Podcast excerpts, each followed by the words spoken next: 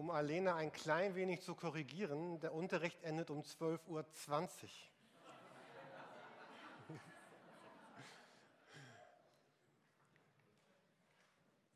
genau.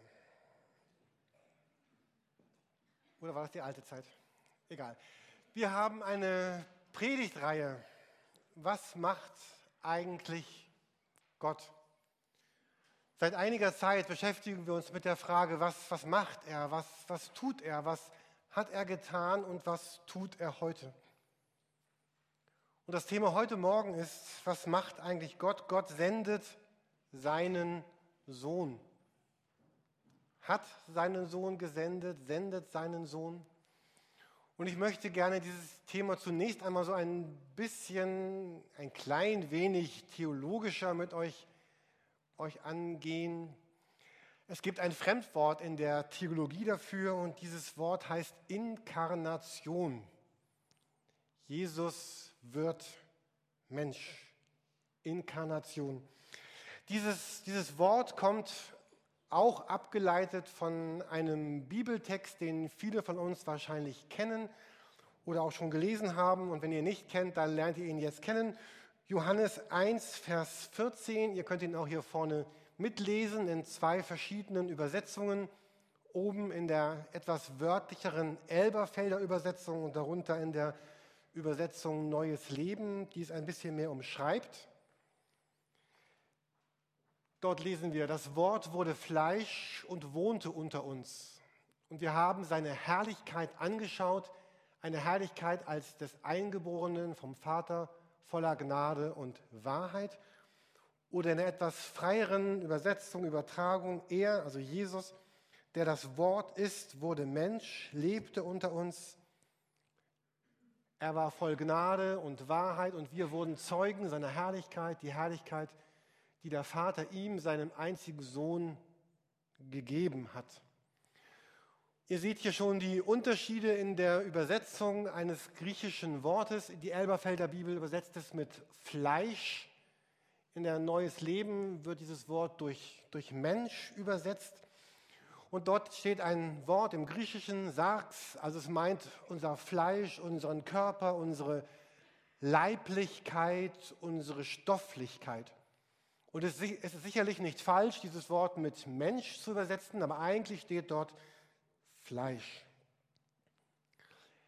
In der lateinischen Übersetzung, falls ihr zu Hause nachlesen wollt, steht dort dieses Wort Caro. Caro ist nicht der Name einer jungen Dame in diesem Fall, sondern heißt äh, übersetzt Fleisch. Und incarne heißt in das Fleisch. Die Theologie ist ja angelehnt an die lateinische Sprache, die Inkarnation, die ins Fleisch Hineinkommung von, von Jesus Christus. Und das Wort wurde Fleisch heißt es hier. Dort steht wörtlich im Griechischen, dieses Wort wurde geboren als ein Fleisch.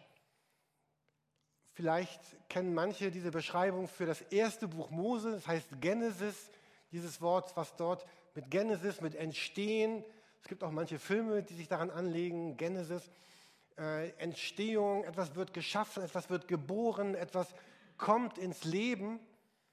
Und diese beiden Worte stehen hier, dieses Karne, Karno, Karo, Fleisch und geboren werden. Das Wort wurde Fleisch.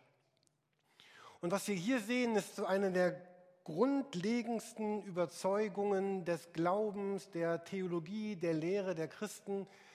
Die grundlegende Wahrheit ist, was Gott eigentlich getan hat. Gott hat die Inkarnation geschenkt, hat geschenkt, dass Jesus Christus in unsere Welt hineintritt, in unsere Sphäre hineintritt. Er kommt, er wird ganz Gott und ganz Mensch. An dieser Stelle noch ein Hinweis. Wir, wir fordern hier mal auf, lest Bibel und, und schaut in die Bibel hinein. Und wenn ihr Bibel lest, dieses Wort Fleisch wird manchmal in der Bibel positiv benutzt und manchmal negativ benutzt.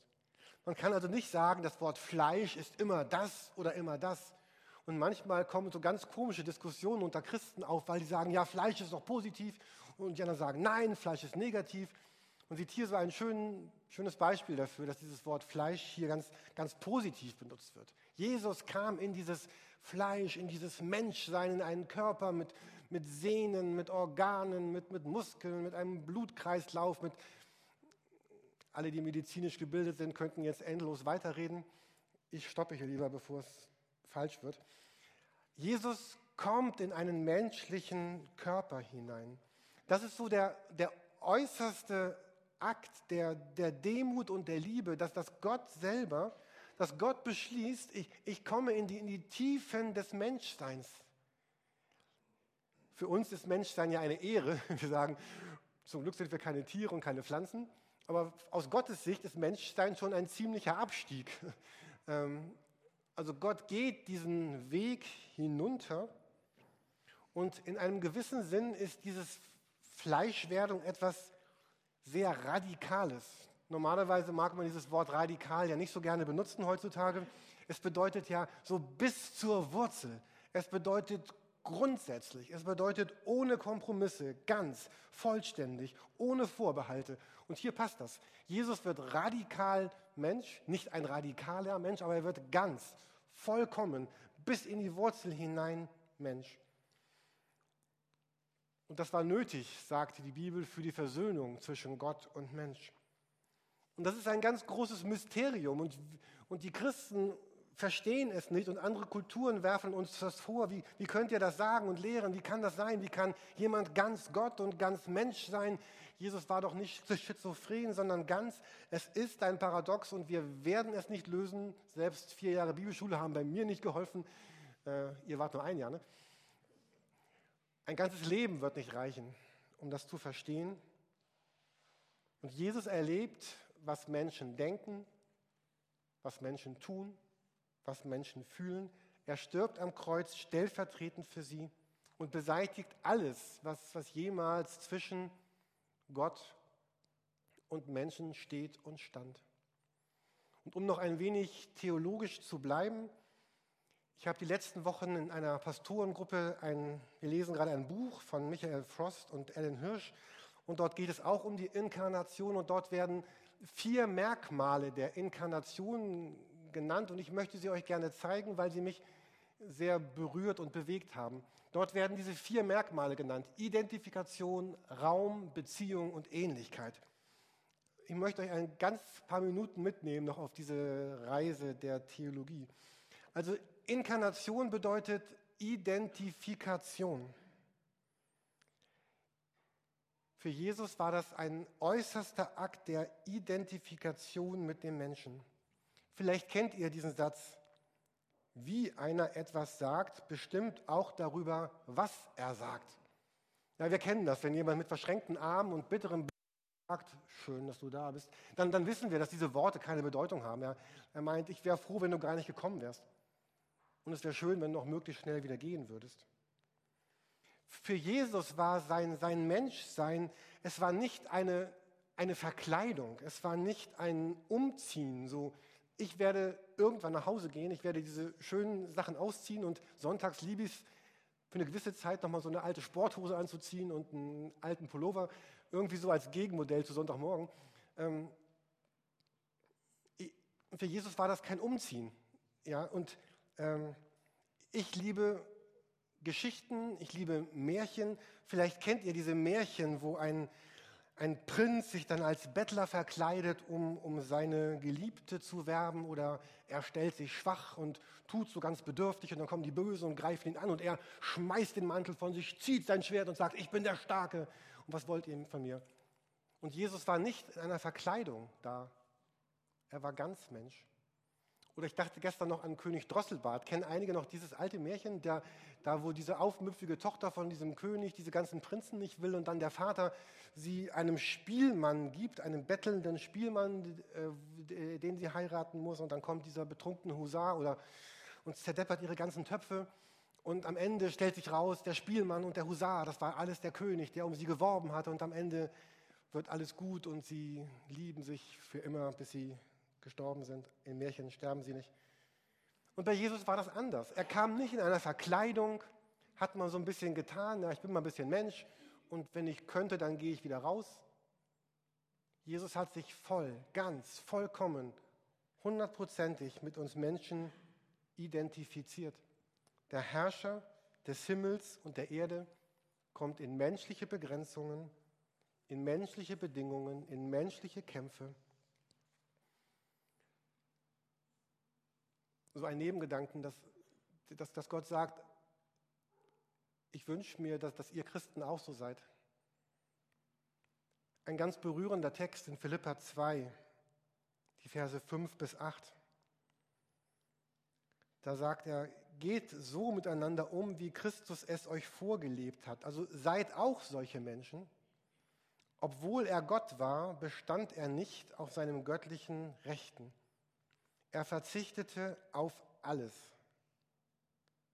Er nahm die niedrigste Stellung eines Dieners an und wurde als Mensch geboren und als solcher erkannt. Er erniedrigte sich selbst und war gehorsam bis zum Tod, indem er wie ein Verbrecher am Kreuz starb. Philippa 2. Lest das gern nach zu Hause. Inkarnation bedeutet, dass Christus sich vollkommen identifiziert mit den Menschen. Und er sagt jetzt, liebe Christen, identifiziert ihr euch so vollkommen mit den Menschen um euch herum. Noch so ein Text dazu, Hebräer 5, ab Vers 7. Und man kann sich gar nicht vorstellen, wir reden hier von Gott, von Gottes Sohn. Hebräer 5, ab Vers 7. Solange Jesus hier auf der Erde lebte, in Klammern in der Inkarnation, wir kennen jetzt das Fremdwort, hat er mit lautem Schreien und unter Tränen seine Gebete und Bitten an den einen gerichtet, der ihn aus dem Tod befreien konnte. Und weil er große Ehrfurcht hatte vor Gott, wurde er erhört. Obwohl Jesus der Sohn Gottes war, lernte er doch durch sein Leiden gehorsam zu sein. Auf diese Weise machte Gott ihn vollkommen. Er wurde der Retter für alle, die ihm gehorchen. Ich finde das unbeschreiblich, was Gott hier tut, um sich mit den Menschen zu identifizieren. Und solche Worte wie lautes Schreien und Tränen scheint doch gar nicht zu einem Gott zu passen, der auf die Erde kommt. Aber gerade darin zeigt sich Gottes Liebe uns Menschen gegenüber. Und diese Beziehung, diese, diese, diese Zuwendung gilt nicht, den, nicht zuerst den Großen, den Bedeutungsvollen, den Guten und den Starken, sondern gerade den, den Kleinen, den Schwachen, den unscheinbaren Leuten in der Bibel gilt das. Niemand war so klein, dass Jesus ihn übersehen hat. Niemand von uns heute ist so klein, dass Jesus ihn übersieht. Und darum können wir dieser Liebe glauben. In unserem Alltagsleben sind wir doch so skeptisch geworden. Ich, ich glaube keinem Angebot mehr. Ich glaube, ich frage immer, was ist der Haken? Ich bekomme kein Telefon für einen Euro und es ist nicht umsonst und, und alle wollen etwas und wir suchen den Haken und meistens finden wir ihn auch. Und wir fragen uns immer, können wir diesem Angebot glauben? Können wir diesem Menschen vertrauen? Und wir können Jesus vertrauen. Inkarnation bedeutet etwas, Inkarnation hat mit dem Raum zu tun. Wenn etwas wirklich sein soll, muss es einen Platz in Raum und Zeit haben. Ich komme auf den Satz nachher nochmal zurück, wenn es um unser Leben geht. Wenn etwas wirklich sein soll, muss es einen Platz in Raum und Zeit haben. Was, was Jesus tat, hatte einen Platz. Es war damals in Bethlehem, in, in Nazareth, in, in Israel. Es hatte einen Namen, Jesus Christus. Und Jesus lebte in einem sozialen Milieu, war geprägt von Eltern und Freunden und Spielkameraden. Er hatte den netten Nachbarn und den schwierigen Nachbarn. Er hatte den Arroganten und den Schüchternen. Er kannte den Harten und den Bedürftigen, den Armen und den Wohlhabenden. Er kannte den Bettler und den Beschäftigten. Und Jesus war umgeben von Menschen, stand in Beziehung zu ihnen. Und heute ist Jesus der Auferstandene und weiter sagt er, ich möchte eine Beziehung zu dir, die, die wirklich stattfindet in Raum und Zeit. Und das ist der dritte Gedanke, es geht um Beziehung. Und wieder ein Paradox. Der große, allmächtige Gott sucht eine Beziehung zu uns, zu dir, zu mir. Gott ist jetzt nicht nur über uns, er ist jetzt neben uns, mit uns, einer von uns geworden. Wenn wir Gott suchen, sehen wir Jesus Christus. Und in Jesus trifft Gott jeden Menschen von uns. Ein dritter Gedanke, als vierter ist der Gedanke der Ähnlichkeit. Jesus ist Gott ähnlich, aber Gott ist auch Jesus ähnlich. Gott ist wie Christus. Und wir hören von ihm in der Bibel, wir, wir lesen von ihm in der Bibel. Und wenn ihr Bibel lest und dort von Jesus lest, dann lest ihr von Gott. Und wenn wir uns vorstellen, was die Menschen damals erlebt haben, als sie auf Jesus trafen, dann trafen sie auf Gott. Und es ist die Grundüberzeugung auch unserer Kirche, unserer Gemeinde hier, dass, dass viele Dinge in der Bibel werden unklar bleiben. Wir werden vieles nicht verstehen, weil wir Menschen sind und nicht Gott. Wir werden Gott im letzten nicht begreifen, nicht verstehen. Viele Fragen der Theologie werden offen bleiben. Aber alles, was wir brauchen, um mit Gott zu leben, um für Gott zu leben, um Gott ähnlich zu leben, finden wir in Jesus Christus. Er erklärt alles. Er sagt alles. Er ist alles, was nötig ist. Ein Zitat von Herrn Hirsch. Aus unserer Perspektive als menschliche Wesen wird Jesus der Bezugspunkt für alles wahre Wissen, alles wirkliche Lieben, alle echte Nachfolge Gottes. Jesus hat es ein wenig schlichter gesagt. Er hat gesagt, wer mich sieht, der sieht den Vater.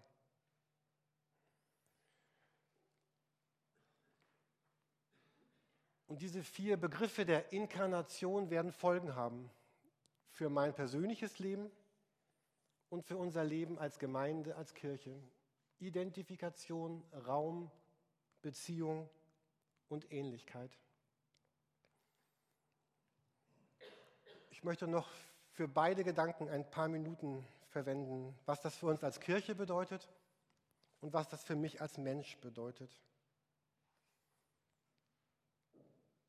Inkarnation bedeutet Identifikation mit dem Leben. Wenn Jesus im Jahr 2015 gekommen wäre, hätte Jesus andere Beispiele erzählt. Er hätte andere Begegnungen gehabt.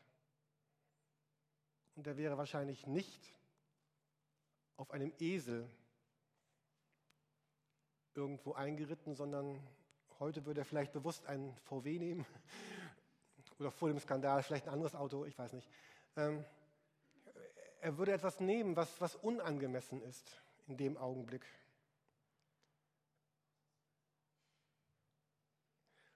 Jemand hat das so gesagt, es muss uns nicht beunruhigen, dass der christliche Glaube in verschiedenen Epochen anders verstanden und gelebt wurde. Es ist gut, dass die Christen im Mittelalter anders gelebt haben, dass Luther anders gelebt hat dass wir vor 100 Jahren den Glauben anders gelebt haben und selbst vor 20 Jahren war es anders.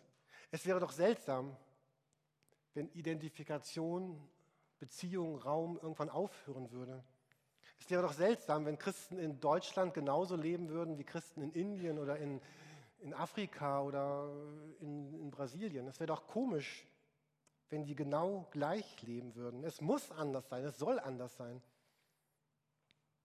weil Kirche sich immer wieder identifiziert mit den Menschen, die in ihrer Straße lebt, mit den Menschen in ihrer Stadt, in ihren Sportvereinen, in ihren Schulen, mit der Kultur, in der sie, in der sie lebt, mit der Musik, in der sie lebt, mit den Gewohnheiten. Eine Kirche, die sich identifiziert, die, die fragt um die Menschen hier und jetzt, die schaut nicht zurück, wie haben wir es gestern gemacht, sondern die fragt sich, was machen wir morgen? Diese Kirche gibt Raum, dass Begegnung geschehen kann. Jesus ging mitten hinein in die Begegnung und er machte sich verletzlich. Jesus gab seine Rechte auf.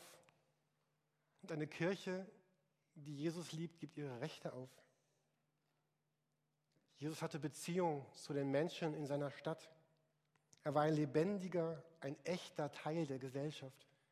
Und Christen sollen nicht bekannt sein als die Besserwisser oder die mit dem moralischen Zeigefinger, sondern die, die die, die Liebenden sind, die die Beziehung suchen und pflegen und nicht abbrechen. Und es geht um Ähnlichkeit. Christus war der, der dem Vater ähnlich ist. Und Gemeinde, das sind die, die Jesus ähnlich sind.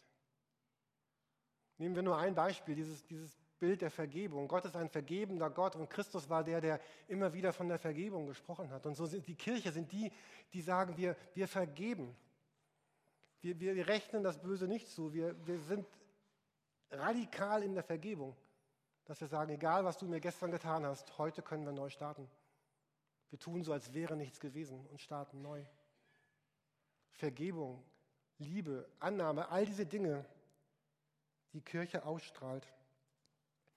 Ich fand letzten, letzten Sonntag hier unser Erntedankgottesdienst äh, war auch so ein Moment, wo etwas davon ausstrahlte, dass, dass Menschen berührt sind, leben, in einer Gemeinschaft mit Jesus leben.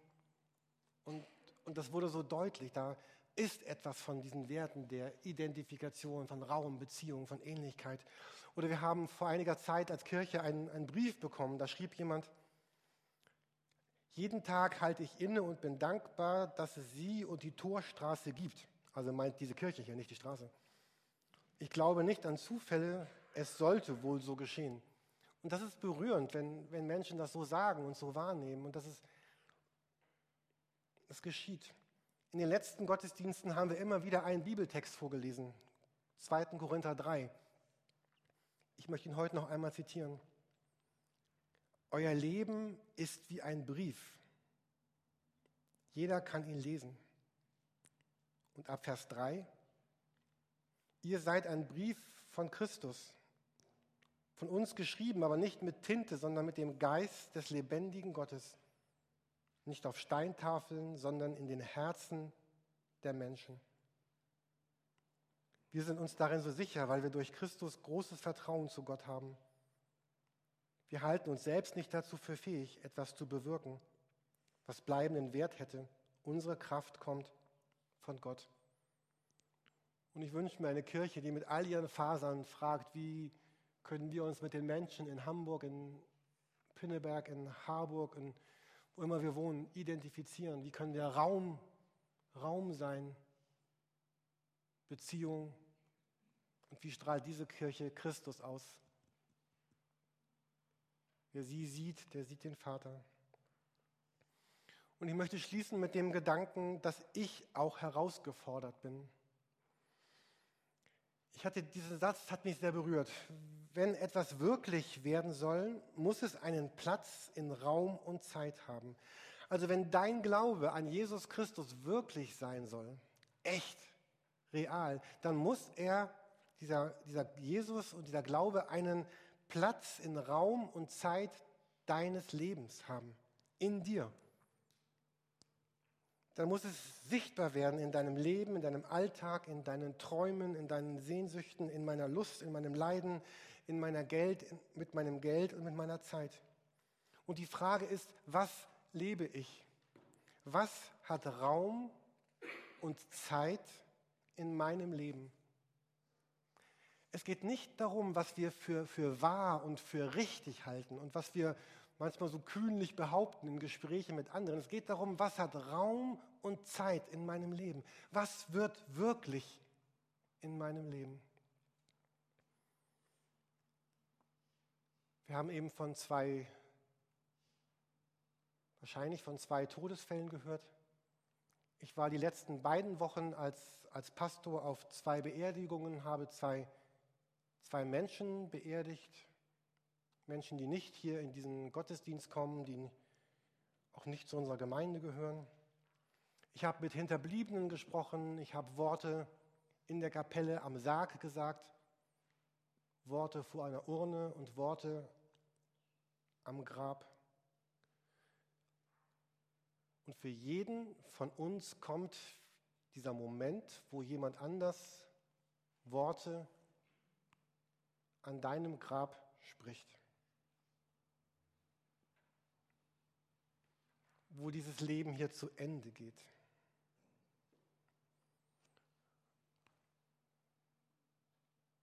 Und ich frage mich jedes Mal bei diesen Beerdigungen, wo ich bin, wo ich diese Worte sage, was möchte ich gelebt haben, wenn mein Tag gekommen ist?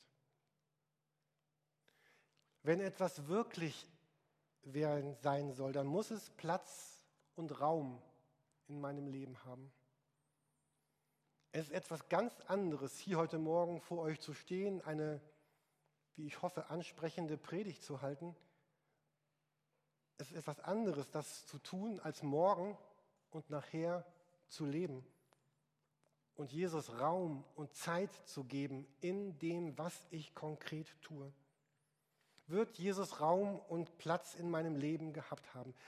Ihr kennt mich ein bisschen und ihr wisst, ich, ich, ich mag das nicht so, dass man so wenn man so ein bisschen immer einen emotionalen Druck aufbaut. Und ich hoffe, das ist gerade kein emotionaler Druck, weil ich, ich hasse das.